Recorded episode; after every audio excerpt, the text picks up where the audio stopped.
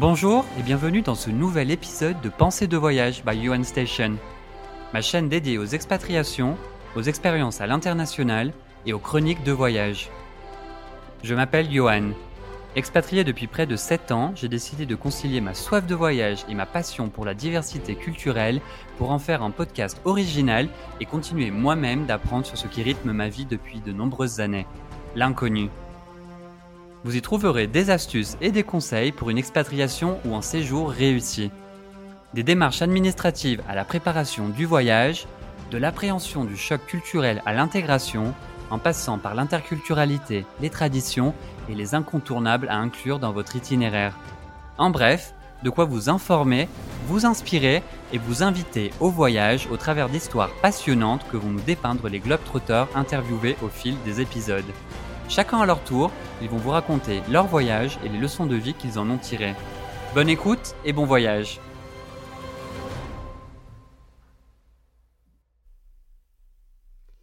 Et nous restons aujourd'hui en Europe pour découvrir les us et coutumes de la botte italienne avec Agneta. Salut Agneta, comment tu vas? Salut Johan, très très bien et toi, comment ça va? Ben, je vais très bien, merci. Je suis très heureux de pouvoir échanger avec toi sur cette destination qui a marqué euh, ma vie. Alors toi, tu es française et tu viens d'Italie depuis désormais six ans. Tu fais partie de tous ces Français euh, qui sont expatriés dans le monde. Alors parle-nous un petit peu de ton parcours de vie. Explique-nous aussi pourquoi tu as choisi l'Italie comme destination. Eh bien, je vais essayer de faire euh, le plus synthétique possible. moi, j'ai passé la majeure partie de ma vingtaine à l'étranger. Euh, donc, ça a commencé par des expériences de stage durant mes études, puis une césure d'un an. Euh, donc, à 23 ans, j'ai passé euh, un an au Canada, puis à 24 ans, six mois en Belgique. donc, ça a un peu décuplé ma soif d'aventure, on va dire, et ma volonté de continuer à découvrir le monde.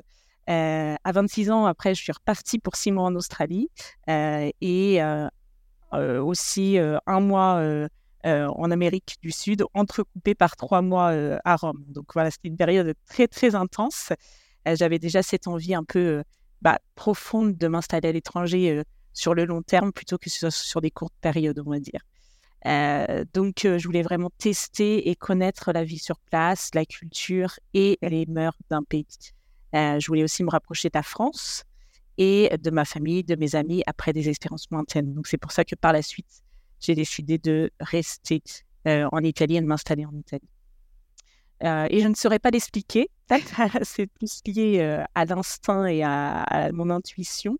mais je suis arrivée en fait à une période de ma vie où je sentais que voilà, il fallait que j'aille en Italie, que c'était là-bas que qu'il fallait que je continue mes, mes aventures. Donc j'avais étudié moi l'italien au lycée j'avais beaucoup voyagé aussi en Italie durant mon adolescence et, j'avais fait un voyage aussi très très marquant en Italie durant ma vingtaine en Sicile qui avait renforcé un peu ce sentiment. donc voilà, par la suite, tout ça a contribué à mon choix qui s'est porté sur, sur l'Italie et j'ai commencé en cherchant une expérience de workaway. Donc Workaway, tu es hébergé, nourri euh, et logé chez l'habitant, chez Et en échange, euh, tu donnes un peu de ton temps. Donc c'est comme ça que je me suis retrouvée au nord de l'Italie, au lac d'Orta, un endroit magnifique pour ceux qui ne connaissent pas, que je recommande vivement. Et voilà, ça a commencé. et l'aventure italienne a commencé. L'expérience, voilà, et puis je ne suis plus jamais repartie. Et du coup, quelles, attentes tu avais avant de te rendre en Italie? Parce que tu t'y étais déjà rendu, mais est-ce que tu attendais quelque chose en particulier? Est-ce que, enfin, comment, comment c'est, bah, qu'est-ce qui s'est passé dans ta tête, on va dire, comme attente et préjugé avant de t'y rendre? Et surtout, bah, comment s'est passé ton arrivée sur place? J'avais pas vraiment d'attente particulière. parce que vraiment, je suis partie en, suivant un peu mon, intuition. Et au départ, je savais pas si j'allais rester sur le long terme, surtout. Donc, plus temporaire. Donc, mon attente, c'était vraiment de passer un bon moment, de découvrir un peu euh, la, la, Dolce Vita, on va dire, et de, euh, de faire des rencontres. Euh, et voilà, je, suis persuadée que voilà, les choses après arrivent pour une, pour, pour une bonne raison. mais j'avais pas d'attente et de préjugés particuliers. J'y ai fait de très, très belles rencontres et ça a euh, renforcer mon envie de rester sur place Mais vraiment, je pense que quand on s'expatrie, il faut y aller en étant le plus ouvert d'esprit, flexible possible et avoir une grande capacité d'adaptation. Oui. Et du coup, comment s'est passée ton arrivée sur place pour le, le Workaway Très, très bien. très, très bien. On était un peu une petite communauté hippie. Donc, j'étais dans un centre de méditation et de yoga au lac d'Horta. Et en fait, je devais juste faire 4 heures de ménage par jour. et après, on avait accès à toutes les activités sur place. On pouvait aussi profiter, on avait beaucoup de temps libre. Et on était beaucoup de, d'internationaux dans cette communauté. Donc, en fait, on était une dizaine. On vivait tous ensemble. Et c'était beaucoup, par contre, d'Américains, d'anglophones. J'ai pas du tout parlé italien. je parlais anglais Comme quoi. italien. mais, mais voilà, c'était super intéressant de, de voir aussi d'autres modes de vie. c'était ce qui me convenait sur le moment, ce que je voulais vraiment bah, sur le moment sortir un peu du métro boulot dodo, dodo donc c'était parfait. Et tout ça nourri, logé du coup en échange de tes services. C'est le principe du walkaway. Euh... Ouais, logé. Euh, euh, donc voilà, c'était un peu le cliché parce que euh, on dormait sur des matelas par terre, on faisait de la guitare le soir, on mangeait végétarien. un peu le, cliché de la communauté hippie avec les activités de, de yoga et de méditation. Et du coup, si on en vient à parler un peu bah, des Italiens, parce que là, pour le coup, c'était très international, comme tu l'as dit, on les décrit souvent comme nos proches cousins, mais est-ce qu'il est si facile de s'y intégrer? Comment toi, tu as vécu ton, intégration? Est-ce que tu as réussi, par exemple, à nouer des liens facilement avec eux au début de ton aventure? Ouais. Ben, je dirais que mmh, il faut du temps, comme tout, quand toute expérience d'expatriation, ça vient pas tout de suite. Surtout que pour le coup en Italie, je trouve que la langue est très importante. Donc le fait de savoir parler euh, l'italien pour pouvoir s'intégrer, ça c'est vrai un peu partout, mais surtout en Italie parce que ils parlent quand même très très peu anglais, un peu français, mais bon, c'est quand même mieux de, s'intégrer totalement. et surtout au début, tu connais pas encore très bien bah, les lieux, etc. Donc ça demande quand même un petit peu de temps. Et je dirais que pour moi, c'est arrivé au bout de six mois, un an, pour m'intégrer complètement. Donc, euh, je dirais quand, euh, quand je me suis installée vraiment après sur place, parce qu'après mon expérience du coup de Workaway, euh, j'ai intégré une famille italienne, donc je suis vraiment repartie de zéro. et là, là j'étais vraiment bah, immergée dans la culture italienne avec la famille. Et puis après, j'ai trouvé au bout de six mois mon premier job donc à la Chambre de commerce française en Italie, où tu étais également. Donc là, c'était quand même très francophone, mais on avait des collègues italiens. Et, et j'ai intégré dans le même temps aussi une colloque avec six Italiens. Donc ça, ça a beaucoup aidé pour mon intégration.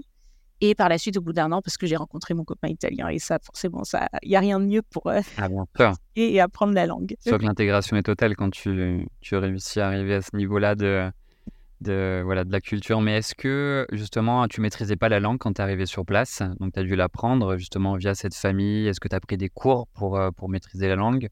Ouais. Justement, comme tu le décrivais, c'est vraiment un facteur d'intégration. Moi, je le confirme aussi. En ayant travaillé dans plusieurs régions d'Italie, je dirais même que dans certaines régions, au-delà de la langue, il y a aussi le dialecte local qui est une autre histoire où euh, dans certaines régions, ça peut même être problématique parce que l'italien standard n'est pas pas maîtrisé ou pas pratiqué du tout. J'ai en tête bah, le, la Vénétie vers Venise, où voilà, ils ont leur dialecte. Et quand j'ai travaillé sur place dans l'entreprise, qui était composée principalement, enfin seulement de, de, Vénitiens, du coup, de, personnes de la région, ils ont parlé en dialecte, ils parlaient le dialecte euh, local, quoi. au quotidien, même au sein de l'entreprise. Donc, je devais leur faire remarquer qu'ils parlaient en dialecte pour qu'ils switchent justement en italien et standard et que je puisse comprendre parce que voilà, eux le, le pratiquaient pas au quotidien, quoi. Ils avaient leur langue à eux. Donc ça, ça peut être un autre, enfin c'est un autre point culturel à avoir en tête. Et je pense que chaque région a ses dialectes aussi. C'est pas comme chez nous, on en a que quelques-uns, le breton, voilà, à droite à gauche. Mais là-bas, c'est vraiment chaque région a ses dialectes ou même plusieurs dialectes au sein d'une même ville parfois. Non, tout à fait, ça c'est hyper important. Et moi, j'avais choisi aussi Milan euh, pour m'établir parce que euh, Milan, bah, c'est un peu la, la grande ville cosmopolite internationale et en effet, c'est plus facile quand tu maîtrises pas vraiment la langue de t'intégrer, d'arriver, de trouver un travail. Il y a aussi une grande communauté de Français, d'internationaux, donc c'est vrai que c'est beaucoup plus simple dans ce sens-là. moi, je parlais un peu italien parce que je l'avais étudié au lycée, mais il y a un monde entre l'avoir étudié et le pratiquer au quotidien. Ça faisait très longtemps que j'avais pu parler, enfin, à part quelques expériences par-ci, par-là. donc oui, en fait, quand j'étais dans la famille italienne, ça m'a permis au départ bah, de pratiquer mon italien et en même temps de reprendre des cours. Donc tous les matins, je, je, prenais quatre heures de cours d'italien pendant trois mois. J'ai fait ça. Oui, donc des cours intensifs du coup. Ouais, pour mmh. repartir sur des bonnes bases. Et mon but à ce moment-là, c'était quand même de trouver un travail sur place. Donc, donc je me suis, il faut se donner les moyens en fait, parce que c'est vrai que je me suis vite rendu compte en passant des entretiens, etc., que j'étais un peu limitée et que l'italien c'était indispensable pour travailler sur place. Bien sûr, c'est justement ce qui nous fait notre transition vers la prochaine question, donc la langue comme facteur d'intégration dans le quotidien, mais aussi au travail. Donc toi, tu t'es rendu en Italie pour le travail et tu as eu l'opportunité de multiplier les expériences au sein de bah, plusieurs structures, hein, diverses et variées, donc tu vas pouvoir nous en parler. Quel parallèle justement tu peux dresser entre le monde professionnel italien et celui que tu as connu en France en tant que du coup euh, responsable des ressources humaines? Je suis pas allée en Italie pour le travail, attention, parce que du coup, c'est vrai que euh, je suis arrivée, je, j'avais vraiment rien du tout. C'est-à-dire, je n'avais pas de travail, je connaissais personne, et j'avais pas trop d'objectifs au départ sur mmh. je, venais en Italie, mais c'est au fur et à mesure qu'en effet, euh, j'ai trouvé du travail en Italie. alors, j'ai beaucoup changé de, boulot en Italie et d'entreprise parce que c'est, ça a été un peu compliqué.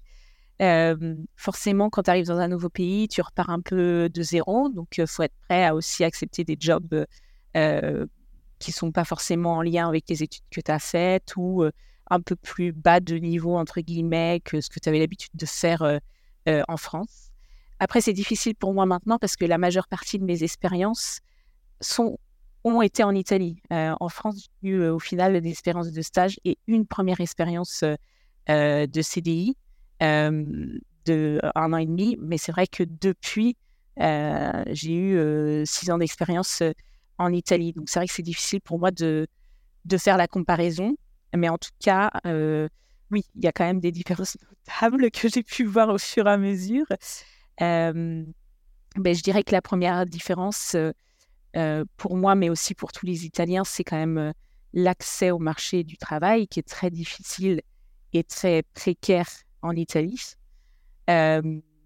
beaucoup plus qu'en France parce que tu es moins tutelé, moins aidé par l'État euh, en Italie. Donc en Italie, par exemple, tu peux faire des stages pendant euh, très très longtemps, euh, même si tu as 40 ans, tu peux faire des expériences de stage, tu peux accumuler des contrats court terme, CDD, il n'y a pas trop de limites par rapport à ça. C'est beaucoup de jobs aussi, parfois sans contrat, au black, quand même peu dans le nord de l'Italie, mais c'est encore une, très grande réalité dans le sud de l'Italie donc voilà, donc ça c'est, je dirais, la, partie plus compliquée, hein, l'accès au monde du travail sur un job stable, on va dire, avec bah, le type de contrat stable qui est très difficile. Ouais, mais ça, je rebondis aussi sur ça, je te coupe, mais sur les, contrats, justement, moi, ça m'avait assez choqué, on va dire, parce que justement, il y a ce stage qui est présent tout au long d'une carrière parfois, et surtout après les études. Pour moi, le stage en tant que Français, en tout cas, ça faisait partie du cursus euh, scolaire, on va dire. Donc, c'était voilà, consacré aux études. Alors qu'en Italie, le stage euh, est proposé également à la suite des études. Donc, euh, certains finissent leur master, la plupart dans des grosses universités. On leur propose un stage, donc très peu payé, 500, 800 euros s'ils ont de la chance, 1000 parfois. Et oui. Et, ou pas payé du tout. Et pour ensuite passer au contrat un contrat d'apprentissage qui n'existe pas en France, mais l'apprendistato, on va dire, qui peut être proposé souvent pendant plusieurs années, 2-3 trois, ans, je crois, maximum peut-être. Je crois que là, aux alentours, euh, peut-être de 1200, 1300 euros.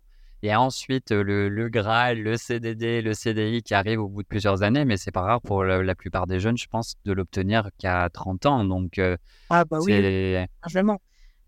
Il y a un accès au marché du travail qui est beaucoup plus tard qu'en France. Généralement, bah, les Italiens font aussi beaucoup d'études, comme en France, mais c'est des études qui vont finir beaucoup plus tard qu'en France. En France, généralement, on accède au monde du travail quand on fait un bac plus 5 à 24, 25 ans. Grand maximum, ouais.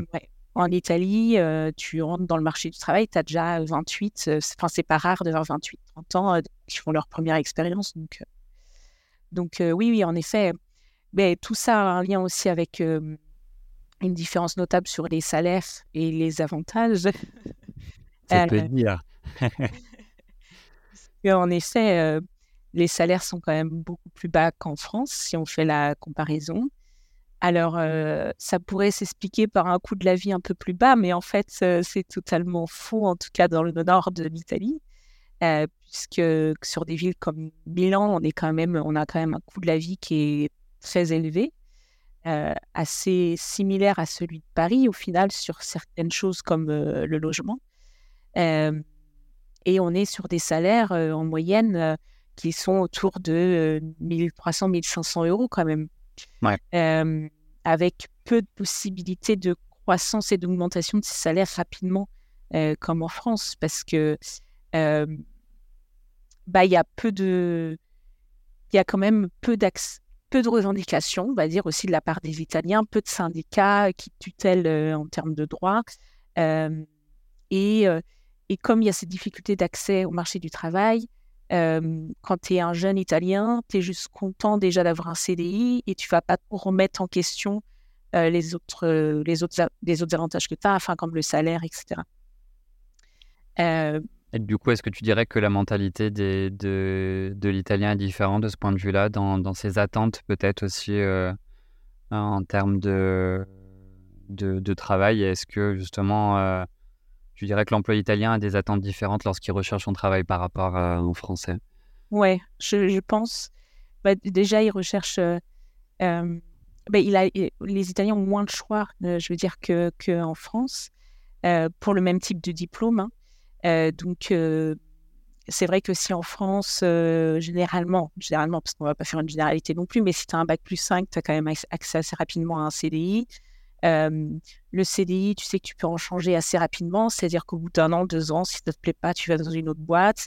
Tu as quand même le choix de choisir entre une boîte internationale, une start-up, etc. généralement, tu négocies ton salaire, tes avantages, etc. en Italie, déjà, il faut trouver ce CDI, il faut y avoir accès, c'est pas donné à tout le monde. et ensuite, une fois que tu l'as trouvé, bah, tu, tu, vas y rester assez longtemps parce que tu vas rechercher cette stabilité justement. donc les, finalement, les entreprises qui marchent, qui fonctionnent le mieux auprès des jeunes italiens, c'est des entreprises très solides, pas forcément très très modernes, mais ça va être les grosses boîtes internationales, les grosses industries, etc. les startups, par exemple, qui ont beaucoup de succès en France maintenant, bah, ça va plutôt faire peur aux Italiens par le côté instable donc voilà, les Italiens, après, c'est des gros, gros travailleurs. Enfin, franchement, moi, j'ai, je, les, admire et j'ai toujours eu beaucoup de plaisir à travailler avec eux. mais c'est vrai que, bon, ils vont pas remettre en question les choses qui fonctionnent pas dans l'entreprise. nous, on a quand même ce, ce, côté révolutionnaire français. Voilà, moins de petites contrariétés, on va remettre en question les choses c'est vrai que ça se fait pas trop de parler de salaire, ça se fait, ça se fait pas de négocier son salaire. Enfin, ils osent beaucoup moins que nous en France. Ouais, surtout les jeunes, et je pense que encore une fois, c'est le marché aussi qui veut ça. Enfin, c'est le système qui veut ça, dans le sens où le jeune stagiaire va avoir tendance à bosser beaucoup, peut-être plus que l'employé basique au, sein d'une entreprise. Et, encore une fois, si le stagiaire se plaint, il y en a 10 000 autres, surtout dans des villes comme Milan, qui attendent derrière la porte. Donc c'est aussi un problème, enfin, c'est une réalité où voilà, les personnes se se plaignent pas parce que elles sont contentes d'avoir un travail. Un peu ce, voilà, elles se contentent, on va dire un petit peu. Et je pense que ouais, c'est un constat que j'ai fait également de ce point de vue-là. Ouais, ouais, même même durant la crise du Covid, qui a quand même été une période bah, très difficile pour tout le monde, très violente en Italie, moi pour l'avoir vécu. il y a eu, enfin là je me suis rendu compte quand même que il y avait des, différences notables sur les droits du travail, enfin pour les employés, c'est-à-dire que c'est vrai que quand tu t'expatries, il faut sortir un peu du modèle français et essayer de ne pas comparer avec le modèle français parce que sinon, bah, sinon tu pètes un câble. Tu, ça ne marche plus, tu n'y arrives plus. Quoi. Tu es trop frustré. mais c'est vrai que voilà, les salariés italiens pendant la pandémie se, sont retrouvés en chômage technique sans indemnité, avec des indemnités de, de salaire qu'ils ont attendu pendant des mois avec parfois ce système où tu vas chercher ton petit chèque, ton, ton cash à la poste. Enfin voilà. En, termes de... Beaucoup de retard en termes de, voilà, de digitalisation sur le système. De ce point de vue-là, il y a un peu de, un peu de retard. Je l'ai constaté. Un peu de retard administratif. au niveau de la modernité, on est, on est, on est un peu en retard à la France en Italie, on va dire. Et sur les conditions de, travail, même en termes peut-être d'avantages qui sont proposés par les entreprises, euh, tu vois, ticket restaurant, ces choses-là, est-ce que tu trouves ça raisonnable? Mmh.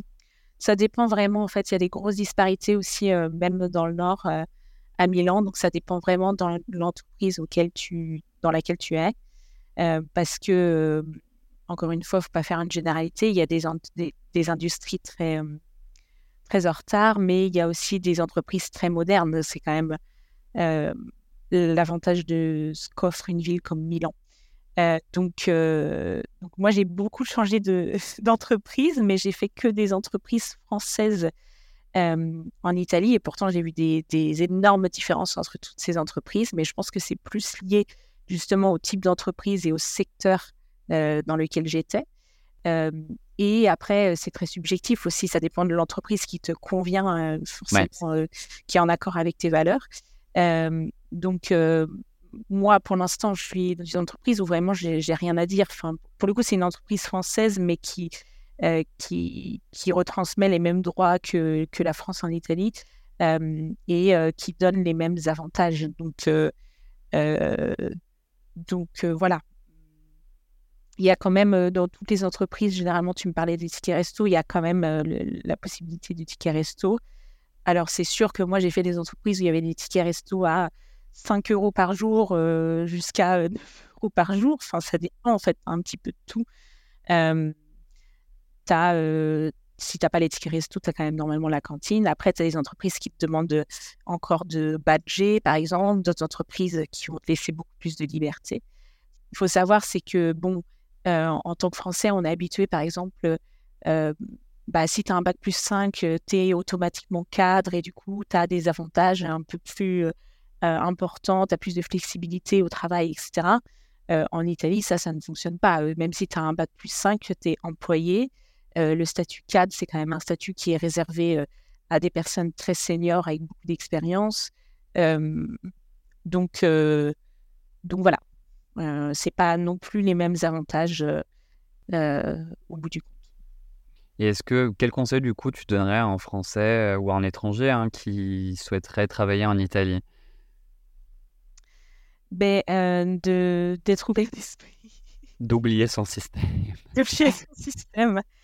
Et, ça, je pense que c'est vrai pour tous les pays, mais c'est vrai encore plus pour l'Italie parce que je pense qu'on parlait des attentes et des préjugés auparavant, mais c'est vrai qu'on peut avoir un peu cette attente de l'Italie, c'est un pays merveilleux où on travaille pas trop parce que c'est la dolce vita, parce qu'on fait la sieste, ouais. et 16 heures parce qu'il fait chaud. On est sur son transat et puis on, on, attend un petit peu que le travail vienne à nous. Ben voilà, après, encore une fois, c'est ça peut être vrai pour certains endroits d'Italie. Je dis pas parce que moi, je n'ai pas fait d'expérience dans le sud de, l'Italie, par exemple, mais dans le nord, c'est assez similaire à tout ce qu'on peut voir dans des villes, des grosses villes européennes. mais par contre, c'est pas l'Eldorado. C'est les Italiens bossent beaucoup, comme je disais, mais ils ont aussi beaucoup moins d'avantages, donc aussi beaucoup moins de vacances, par exemple. c'est des semaines de 40 heures, donc il n'y a pas tout ce système de RTT, 5 semaines de vacances par an, là, on est sans RTT, quatre semaines de vacances par an. C'est pas c'est pas énorme comme différence, mais sur le long terme, ça, ça peut se ressentir quand même. Il faut oublier son système. Je pensais pas vouloir trop comparer avec la France en tout cas. Oui, parce que c'est un autre pays, c'est un autre système, c'est une autre culture. Donc je pense que voilà, il faut accepter, on va dire, le système dans lequel tu t'intègres aussi, et avec ses, avantages et ses différences, quoi. Oui, oui, voilà. Et tu peux pas accéder non plus au même type de salaire que tu avais en France. et il faut être prêt quand même à baisser un peu son salaire. voilà. Et je pense que ça dépend aussi de, du type de structure, parce que c'est vrai que le tissu économique en Italie, il est principalement composé de bah, de petites et moyennes entreprises qui sont un peu éparpillées, surtout dans le nord de l'Italie, hein, des entreprises familiales qui sont parfois composées de 20-30 employés, mais, qui, mine de rien, font aussi la richesse euh, du pays, hein, qui font que le pays tient debout. Après, dans des villes comme Milan, bien sûr, on arrive à des, grosses structures. Donc, il y a beaucoup d'entreprises dans le secteur bancaire, dans le luxe. Donc, voilà, ça va être des, entreprises plus grosses où il y a encore voilà, les startups qui sont peut-être moins nombreuses qu'en France parce que ça commence à arriver. Hein. Je commence à avoir beaucoup d'offres aussi au sein de startups. Il y a beaucoup d'Italiennes qui se, qui se créent, ou comme c'est ton cas, des startups euh, françaises qui sont aussi présentes en Italie. Donc ça peut être intéressant aussi de regarder de ce côté-là, de regarder quelles entreprises françaises sont présentes en Italie. Et honnêtement, la plupart le sont, hein, surtout toutes nos entreprises du CAC 40, elles ont toutes euh, un siège en Italie. Il euh, ne faut pas oublier que les grands groupes aussi de, de, de mode, de luxe françaises sont présents en Italie ou ont des maisons en Italie. Donc je pense qu'aussi, voilà, on peut conserver aussi des fois cette euh, hiérarchie ou cette, euh, cette approche française en étant au sein d'une entreprise française en Italie et qui peut parfois aussi nous aider à, maintenir certains, certains avantages. Il y a beaucoup d'entreprises françaises implantées en Italie, donc ça, ça aussi c'est génial euh, quand tu arrives en Italie pour trouver un travail et pour pas être complètement dépaysé, parce que hum, moi, même si je bosse avec une équipe qui est complètement italienne, c'est vrai que il y a beaucoup de personnes qui parlent quand même français. J'ai quand même des contacts avec le siège euh, parisien français. Donc, euh, euh, ça permet quand même d'avoir toujours un lien avec son pays, qui est super intéressant d'avoir un peu les deux côtés. mais après, c'est vrai que si tu parles pas italien, dans tous les cas, tu n'arriveras pas à t'intégrer. Tu trouveras, ça sera difficile. Je pense que c'est vraiment un facteur d'intégration et de cohésion aussi, parce qu'on va se rendre compte que, voilà, lors des échanges avec les Italiens, ils sont un peu comme nous. Hein. La maîtrise de l'anglais est assez, assez euh, basique, on va dire. Donc, c'est vrai que si on ne maîtrise pas la langue, je pense qu'on peut vite être exclu d'un groupe ou des conversations. Je pense que la langue est vraiment indispensable, comme elle le serait en Espagne ou dans d'autres pays d'Europe du Sud. Hein. Je pense que la langue est indispensable pour pouvoir s'intégrer euh, correctement. Ouais. Oui, oui, parce que même si tu parles la langue, dans tous les cas, bah, il y a quelques nuances que tu vas pas forcément comprendre. On parlait parfois du, dialecte, de certaines expressions, mais il y a aussi toute la culture italienne. Il y a la référence culturelle. Référence culturelle, en effet. donc, ça, ça te met déjà un peu de côté. donc, si en plus tu parles pas la langue, ça va être encore plus compliqué. Quand Non, je suis d'accord. Et si on prend un petit peu de, de hauteur, justement, vis-à-vis de, de, la culture, euh, quelles sont selon toi les principales différences culturelles que tu as pu observer entre la France et l'Italie? Je pense qu'il y en a beaucoup, malgré ce qu'on peut penser. C'est vrai, parce qu'on a l'impression que c'est un pays qui est assez similaire, que les Italiens sont assez similaires à nous, euh, vu la proximité du pays. mais il y a quand même quelques petites différences que tu découvres euh, au fur et à mesure. Euh, bah, on a parlé des différences sur le lieu de travail, enfin sur le marché du travail, mais il y a aussi des différences au sein de la famille, je dirais. et encore, encore une fois, ça dépend de chaque famille, mais c'est vrai qu'il il y a une culture familiale très très importante en Italie. moi, je me souviens d'une anecdote, c'est que quand j'étais dans ma coloc avec six Italiens et Italiennes, euh, tous les soirs, entre 19h euh, et 21h, il y avait euh, l'appel aux parents. Tous les soirs, la maman qui a... La maman italienne. pour savoir si ça allait bien, si son fils avait bien mangé, s'il était encore vivant. non, vraiment, vraiment, il y a cette attache très, très importante, surtout avec la maman. Euh, donc, euh, pour, pour, moi, c'est assez, c'était assez marrant de voir ça, parce que c'est un peu le cliché aussi hein, qu'on a Bien sûr. italien. et après, bon, je, je, pense qu'il y a aussi des Français qui font ça, mais c'est vrai que moi, par exemple, euh, ma famille, si je les appelle une fois par semaine, ça va, ça va très très bien. J'ai pas besoin de les appeler tous les soirs pour qu'ils sachent ce que j'ai mangé, si j'ai bien mangé, etc. Donc, ça, c'est super, super beau et attendrissant hein, à voir. ensuite, bah, je dirais, on en a un peu parlé aussi, mais la lutte pour nos droits et valeurs, c'est vrai que nous, on a ce côté très, encore une fois, revendicatif, révolutionnaire. Donc parfois, c'est un peu frustrant de les voir accepter des situations bah, négatives sans, sans, rien dire. En fait, c'est un espèce un petit peu de comment dire d'acceptation parce qu'ils ont l'habitude en fait que l'État ne fasse rien pour eux, que ça soit comme ça et puis voilà qu'ils puissent rien y changer. Donc en fait, il y a beaucoup d'acceptation silencieuse qui est, qui, qui, qui, est, un peu bizarre à voir pour nous Français. Quoi. Ouais, de passivité, on va dire, à l'égard de certaines conditions ou situations. Et c'est le, le, fameux ECOSI, c'est comme ça. Et pourquoi on changerait les choses, en fait Ou pourquoi se battre Et, donc et je pense que c'est quelque chose qu'ils ils, qu'ils acceptent, qu'ils admirent beaucoup à l'égard des, des, Français. C'est justement notre côté un peu anarchique, pardon révolutionnaire qu'on a et c'est souvent ce qu'ils mettent en avant que euh, voilà on a beaucoup de différences mais que ce côté euh, révolutionnaire est appréciable parce que n'en sont pas forcément euh, toujours capables. Oui, je pense qu'ils je pense qu'ils pensent que parfois c'est un peu exagéré. Mais ça c'est aussi ce qui est relaté par les médias quand tu vois les images de grèves super violentes voilà. Mais mais je pense que oui, ils, ils, admirent aussi ça. et et c'est pas, je pense que c'est plus que c'est comme ça. pourquoi, pourquoi ce, on l'accepte, etc. C'est vraiment pourquoi se battre parce que en effet, je pense qu'ils ont déjà essayé de le faire et que l'État n'aide pas quoi. Enfin, il est beau avoir un esprit révolutionnaire. ou faire en sorte de bouger les choses, derrière, ça ne bouge pas finalement. Donc, à un moment donné. Il y a une renonciation qui, se produit. Et au niveau peut-être de la, bah, de la cuisine et de la gastronomie, je pense que voilà, on est sur les, deux cuisines les plus nommées, les plus mentionnées dans le monde, sans vouloir nous lancer des fleurs. Est-ce qu'à ce, niveau-là, tu as des, bah, des, des, recommandations ou des différences qui t'ont frappé?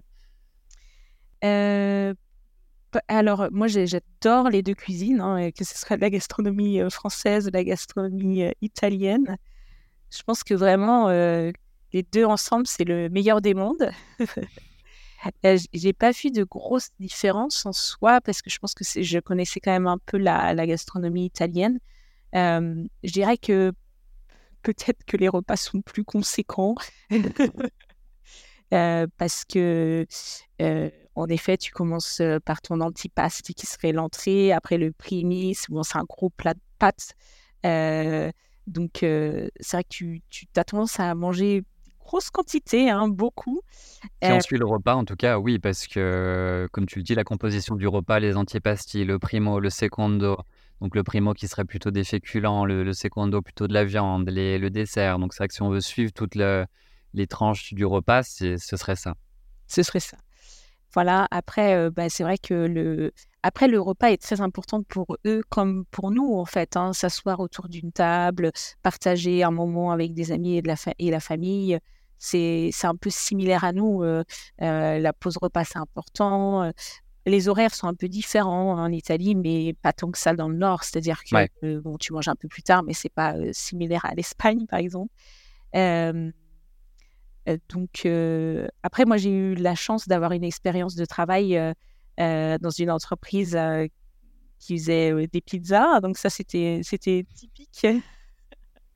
Euh, donc j'ai passé beaucoup de temps à Naples avec des pizzaiolos dans des écoles de formation de pizza, etc. Donc ça, ça aussi c'est super intéressant. Ça c'est vraiment l'art italien quoi. Et quand tu l'art culinaire italien. Et ouais, quand tu le vois de, de, près, tu comprends vraiment pourquoi c'est un art et que ça demande une expertise super approfondie. Euh, Ils sont très attachés aux traditions d'ailleurs de ce point de vue-là, je trouve, par rapport à nous, peut-être un petit peu plus, où les, les, traditions culinaires sont vraiment maintenues. C'est pas rare justement de, de tomber, euh, même à Milan hein, parfois, mais surtout en dehors, sur ces restaurants où il y a la grand-mère qui fait les pâtes.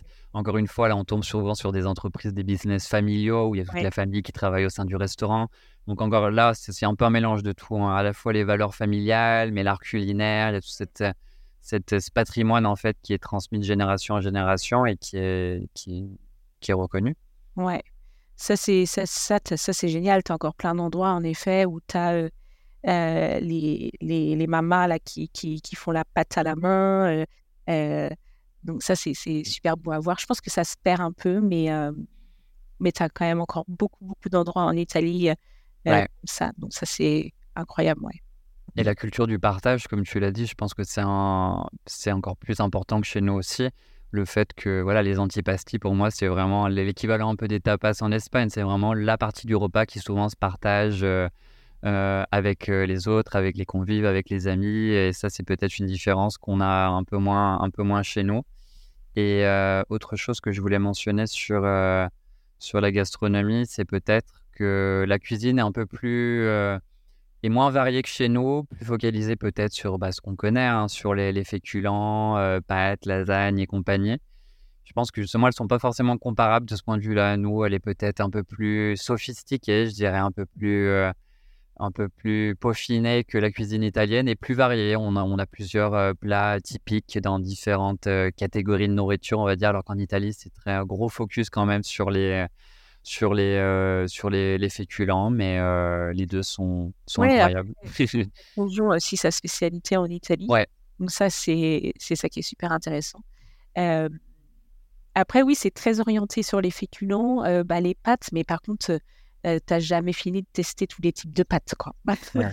C'est vrai. On peut en citer quelques-unes, hein, d'ailleurs, que moi j'apprécie beaucoup. ben, les, les, la carbonara à Rome, la cacio e pepe aussi qui se mange sur place. Euh, les, les, les, pâtes de la région où tu te trouves aussi, les, les tortellini à la, à la ducca, qui sont célèbres, la charcuterie aussi, encore une fois, là où es, le parmesan, le jambon de Parme, je pense que c'est des, des plats appréciés. Et si on va plus dans le sud, après, euh, Naples, les pouilles et compagnie, le pain de serotto, les, les, euh, la, foca la, focaccia, la mozzarella aussi. Je pense que c'est vraiment les gros, les gros classiques qu'on va manger à, à, toutes les sauces aussi très, très régulièrement. Très régulièrement. Euh, mais oui, oui. Euh, moi, je, je, je, me régale. Hein. C'est vrai que c'est vraiment un régal pour les, les papilles. Ouais.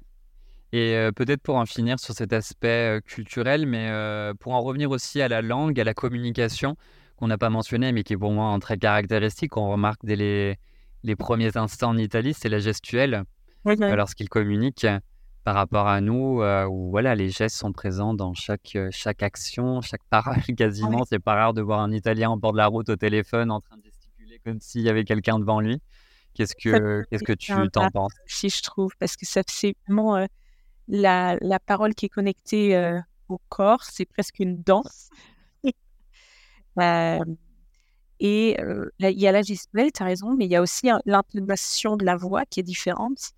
Après, l'italien, c'est un peu plus chantant aussi que, que le français, mais il y a aussi l'intonation où euh, il parle quand même plus fort qu'en France. Ouais, ça c'est vrai. C'est pas comme les Espagnols, encore une fois, si on veut. Je pense qu'il ne faut pas être sensible au son, au bruit, parce qu'en effet, en Italie, euh, on s'en rend compte quand on est au restaurant, notamment les soirs ou même dans les transports dans le métro, dans les bus, c'était pas rare pour mon cas, en tout cas, de, de, de, me retrouver face à des Italiens qui parlaient justement même de, qui appelaient la maman, comme tu disais, ou qui appelaient leurs collègues, qui racontaient leur vie, leur, leur travail au milieu du, du bus. Donc, euh, ouais, ça, c'est un gros point, en gros, une grosse différence, je mmh, pense. Mmh, mmh. Ça, ça, ça, crie, ça crie un petit peu. Ouais. Euh, donc, c'est beau, mais parfois, 7 heures du matin, c'est un peu. c'est un peu. voilà un peu difficile à supporter parfois dans certains contextes. Hein. Mais euh, moi, je sais que c'est quelque chose qui, me manque parfois en étant plus en Italie, justement, ce côté, euh, voilà, cette vie au quotidien qu'on retrouve à la fois dans la langue, cette langue qui est très, très mélodieuse, mais aussi dans la, dans la gestuelle, dans toute cette. Euh, c'est un pays, voilà, ce sont des gens qui, qui gueulent, ça c'est sûr, dans le quotidien, voilà, dans, pas avoir peur des, des klaxons aussi dans les villes. Mais dans certains moments, on va dire que c'est quelque chose qui peut, qui peut manquer. En tout cas, la gestuelle, je pense que c'est euh, c'est un point important aussi de la culture qui peut être intéressant d'apprendre. Hein. Moi, je sais que j'avais eu des cours d'interculturalité à la fac où on nous apprenait un peu les, les gestes, euh, les gestes les plus importants, hein, les deux mains croisées, le enfin, c'est difficile de les, de les exprimer en tout cas via le podcast, mais en tout cas, c'est des gestes qui sont qu'on retrouve au quotidien en fait, en échangeant avec les Italiens. Donc, euh, chaque parole, le geste j'ai bien mangé, c'est très bon, ce genre de choses, des gestes consultés un peu plus. après, ça, ça vient au fur et à mesure, une fois que tu es sur place aussi, je pense. Les apprends un peu par automatisme. donc, donc voilà, après, en autre différence, je dirais, mais ça aussi on en a déjà un peu parlé, c'est l'Italie a un peu resté figée dans le temps sur certaines choses. Donc d'un côté, c'est magnifique parce que, parce que bah, par exemple, sur l'architecture, sur la culture, ce genre de choses, c'est super diversifié, c'est très très beau. Et encore une fois, Milan un peu moins parce que Milan, c'est c'est quand même une ville internationale qui a été détruite et reconstruite. En termes d'architecture, on n'est pas sur la ville typique italienne. Euh, mais, euh, mais sur certaines villes où je suis maintenant, comme euh, Parme, y a encore des petites boutiques d'époque, l'architecture d'époque avec des maisons de couleur, des, des poutres apparentes, etc. Donc ça, d'un côté, c'est magnifique. Mais après, euh, tu as aussi euh, figé dans le temps sur certaines choses comme euh, l'administration, bah, principalement l'administration et je dirais le système. Le système, il y a une très grande disparité encore entre les hommes et les femmes sur le marché du travail, etc. Donc, en termes de digital également, hein, justement, quand on parlait du système de, de remise des indemnités du, du chômage ou enfin, dès qu'on a affaire au service public, on se rend compte quand même, on se plaint d'une autre, mais on se rend compte en Italie qu'ils sont quand même encore plus en retard et il y a beaucoup de, un manque de formation pour la plupart, dans la plupart du temps, mais aussi un manque de, moyens, de, matériel, de logiciels, d'outils digitaux qui, font accélérer les, processus et ça, c'est assez flagrant. Et c'est vrai que ça double tranchant parce que ce manque de modernité, on l'apprécie, comme tu le dis, dans le quotidien, dans la culture, en se baladant dans les dans les, petites ruelles typiques au milieu de Rome, au milieu de Parme. C'est quelque chose qu'on apprécie de retrouver justement ce qu'on a peut-être plus chez nous, ou beaucoup moins.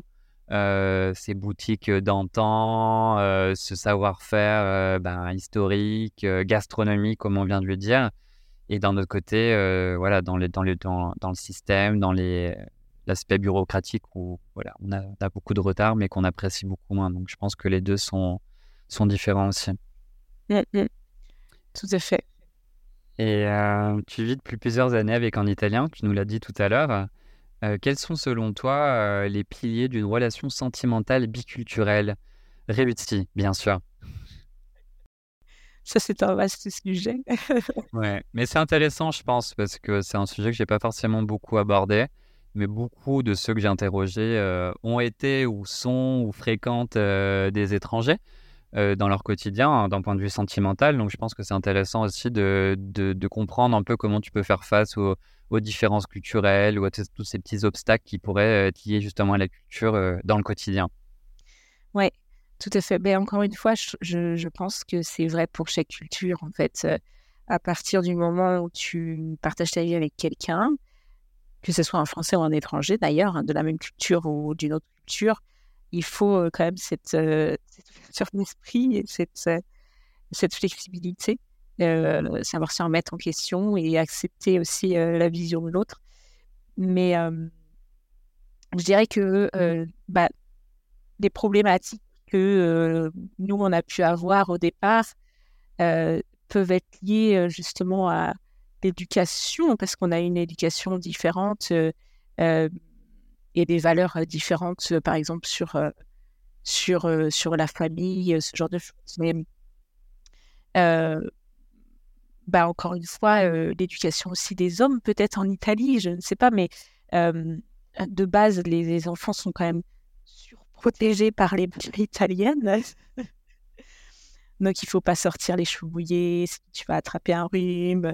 ils sont un peu surprotégés. Après, sûrement en France aussi, hein, sur, sur euh, ça, dépend encore une fois, on va pas faire une généralité. Euh, et les hommes sont peu autonomes en fait. La maman quand même s'occupe pendant très très longtemps de, de, la maison et aussi des tâches ménagères. Donc, c'est-à-dire que pour son fils, c'est pas rare que le fils reste de toute façon chez ses parents jusqu'à 30-35 ans et la maman va lui faire le ménage, va lui faire la lessive. Enfin, voilà. Il sera encore un peu traité comme un roi. Donc, en effet, quand après le fils prend son autonomie, c'est plus difficile. soit il va avoir l'image que c'est sa compagne qui va devoir prendre le rôle de la mère, soit il va se retrouver complètement en difficulté parce qu'il ne saura rien faire en fait. On est dans une société complètement patriarcale encore en Italie. Hein. Le machisme est encore très présent, il faut le dire. Hein. Oui, oui, oui. Beaucoup plus qu'en France, ça c'est sûr. Et, malheureusement, les femmes ont beaucoup moins de droits enfin, en Italie qu'en France. Hein. c'est très difficile pour les femmes, encore une fois, de travailler une fois qu'elles ont des enfants, de continuer à travailler une fois qu'elles ont des enfants. La femme est encore quand même très associée au rôle de la maison. bon, après, voilà, moi, mon, copain est quand même vient du nord de l'Italie, donc il n'y a quand même pas une si grosse différence. Je pense que dans le sud, c'est encore plus marqué peut-être. mais en effet, il ne savait quand même pas faire une machine à laver, ce genre de choses qu'il a dit un peu, que j'ai dû lui enseigner, qu'il a dit un peu réapprendre. ils sont encore très attachés, ils sont beaucoup plus attachés aux mamans jusqu'à. Ils se reposent beaucoup sur la, la maman en fait pour faire toutes ces, toutes ces choses. Et je pense que les, les femmes sont un peu poussées et acceptent aussi tous ces sacrifices qu'elles doivent faire en fait pour élever leurs enfants. C'est pas rare d'en voir beaucoup travailler ou à mi-temps ou ne pas travailler du tout. Hein. Même à Milan, j'en connaissais un qui, se consacrait à 100% à l'éducation de leurs enfants. Elles n'ont pas vraiment le choix en fait. Hein. elles n'ont pas vraiment le choix parce qu'encore une fois, il n'y a rien qui est fait ou très peu qui est fait pour faciliter l'insertion au travail après une grossesse, une fois que tu deviens mère. Il n'y a pas d'aide de l'État sur des gardes d'enfants. L'assistante maternelle, ça n'existe pas, par exemple, comme, comme, on peut avoir en France. Les aides pour la crèche, c'est très, très, très compliqué. Il y a très peu d'aides. Donc, en fait, finalement, généralement, bah, c'est la femme qui fait le choix de rester à la maison. Enfin, le choix, encore une fois, non. qui doit un peu rester à la maison pour s'occuper des enfants et, et, voilà, contrer un peu ces difficultés. Mais donc, mmh. oui, oui, il y a encore beaucoup ça. Il y a encore beaucoup la femme et le, la femme qui reste à la maison. Mais c'est en train de changer, mais il y a beaucoup de choses qui sont en train d'être faites pour améliorer ça, mais, mais c'est encore très, très marqué et très présent. Donc, voilà, une des différences, ça, ça, pouvait être ça. après, ma belle famille, c'est pas encore une fois, c'est pas une belle famille du sud de, de l'Italie, super euh, envahissante. Enfin, voilà, donc ça se passe très, très bien sur ça. Il n'y a pas eu trop de difficultés, mais je pense que ça peut être une difficulté quand on a une belle famille qui vient, par exemple, du sud de l'Italie, qui peut-être est beaucoup plus présente qu'une famille française. donc, peut-être que ça peut être vu un peu comme envahissant de temps en temps. mais bon, autre différence notable, je te dirais, je sais, je, pas, pas vraiment. Après, je pense que c'est lié à chaque, euh, à chaque couple. caractère, chaque couple, chaque personnalité. Ouais. Bien sûr. Et je pense que c'est encore une fois une question de communication. Hein. Si l'important, c'est comme tu l'as dit, c'est de prendre du recul par rapport à ta propre culture, expliquer la tienne aussi à l'autre pour qu'il comprenne pourquoi, euh, dans certaines euh, situations, tu pourrais réagir de telle ou telle façon. Et, et voilà, et apprendre à appréhender tout ça à deux, quoi. Ouais, Ouais, ouais, je suis d'accord. La communication, c'est super important, encore plus quand on ne parle pas la même langue. Parce que justement, euh, on se comprend encore moins. Euh, donc, il y a plein de petites nuances et subtilités euh, qui doivent être dites. Quoi. Mais c'est hyper, hyper enrichissant. Parce que ça t'apprend, ça t'ouvre vraiment sur un autre monde, une autre culture, une, autre, une, autre, langue. Donc, c'est un challenge au quotidien. C'est un challenge. Ouais. Et pour résumer un peu tout ça, qu'est-ce qu'on en a parlé tout à l'heure, mais qu'est-ce que le concept de Dolce Vita représente à tes yeux? Qu'est-ce qu'il y a derrière tout ça?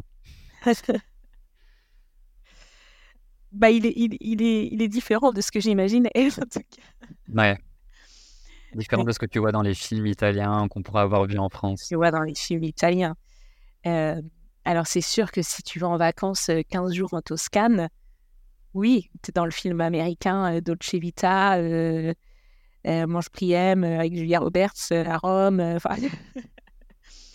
oui, c'est sûr, pour des vacances, tu as, ce côté chaleureux des Italiens, cette gastronomie super diversifiée, cette architecture, encore une fois, typique italienne, romaine.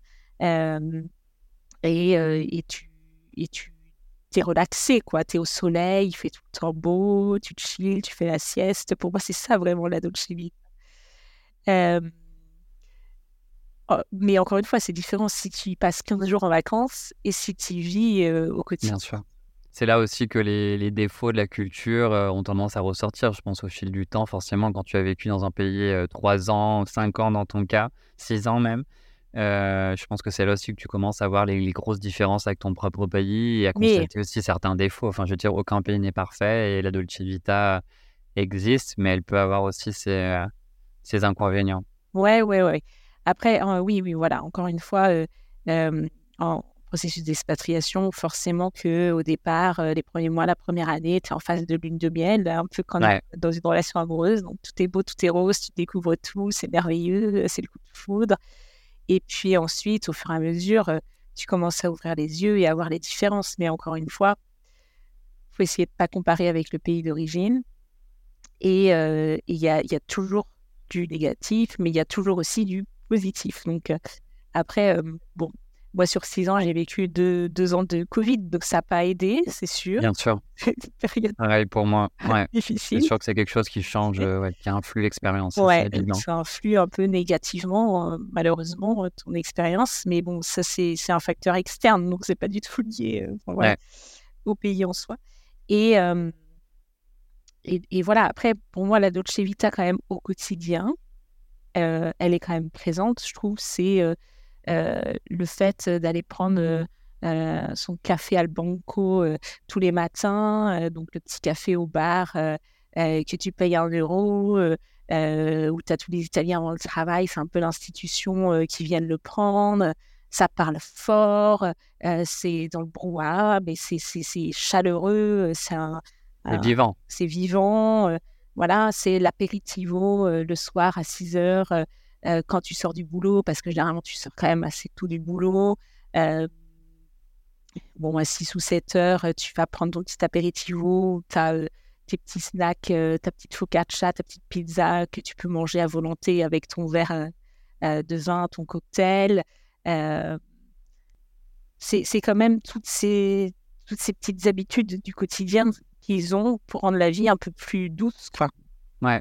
Et c'est vrai que moi, quand je réfléchissais à ça aussi, à ce concept de Dolce Vita, j'ai pensé tout de suite au café. Pour moi, c'était vraiment. Non, j'étais pas une fan de café avant de venir en Italie, mais j'ai fini par le boire et l'apprécier parce que c'était aussi un rituel, comme tu l'as dit. Je pense que ça fait partie de la culture. Tu croises un ami italien dans la rue, tu lui proposes un café, il te le refusera pas parce que c'est quelque chose que tu bois à la volée, euh, sans t'asseoir dans un bar la plupart du temps. Euh, et c'est vraiment ouais, un, aspect du quotidien qui est appréciable, au-delà de tout ce que tu as mentionné, de l'apéritivo et compagnie. Et ce qui manque peut-être le plus euh, à distance, c'est les, les, voyages, en fait, tout ce qu'on peut faire en bougeant dans un pays qui est aussi riche que le nôtre. Oui, absolument. On n'a pas mentionné, mais là, euh, c'est indéfinissable quasiment. Enfin, ah vraiment, pour moi, c'est le cliché aussi de l'Italie.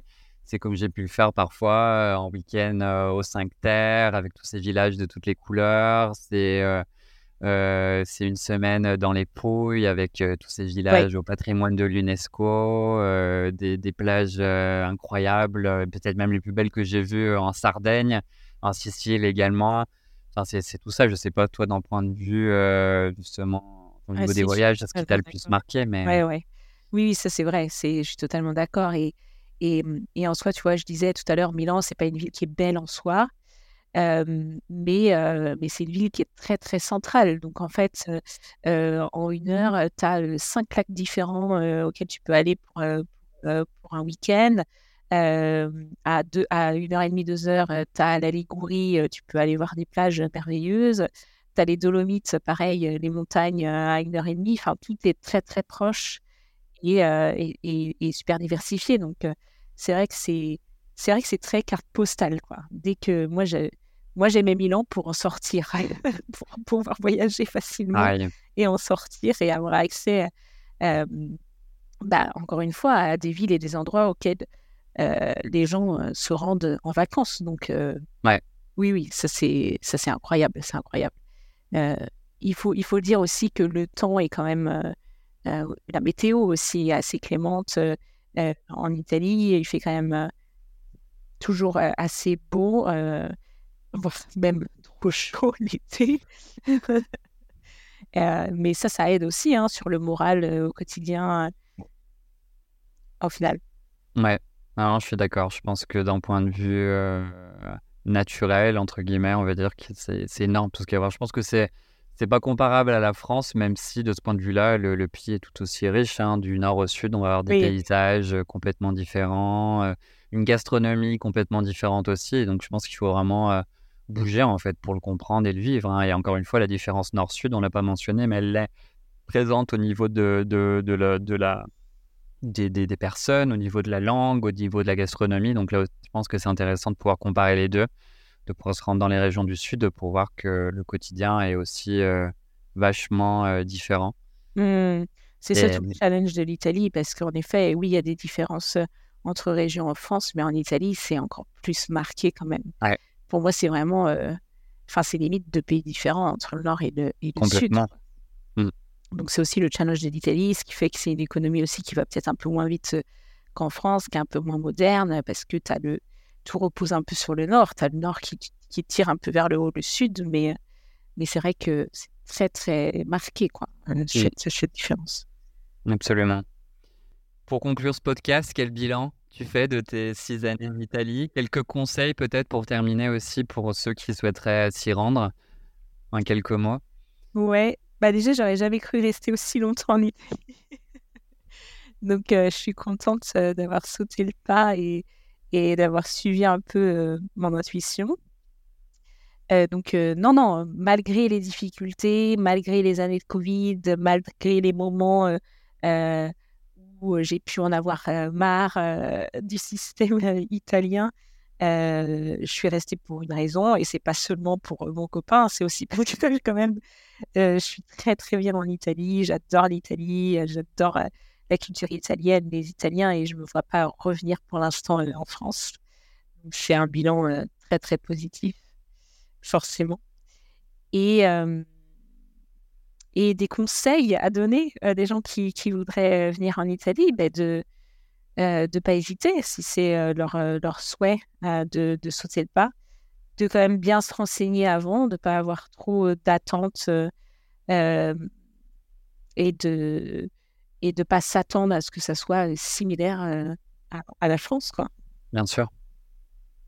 Merci beaucoup, en tout cas, Nieta, pour ce, ce, podcast. est super intéressant de, se replonger dans, cette expérience parce qu'elle m'a beaucoup marqué moi aussi. Donc ça me, je me laisse pas, on va dire, de, continuer à en parler, de ressasser tous ces, bons souvenirs avec toi et sur la culture notamment. Donc je te souhaite euh, une bonne continuation. Merci. Un bon séjour à Parme. On t'attend, je t'attends à Parme. Avec plaisir. Merci. Bonne journée à toi du coup. Salut. Bonne journée. À bientôt.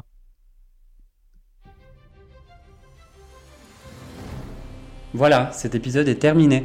Je vous remercie énormément pour votre écoute attentive et vous invite à vous abonner si vous avez aimé cet épisode et à me faire part de vos commentaires, remarques ou critiques constructives sur Apple Podcasts, Spotify, Deezer et autres plateformes de podcast.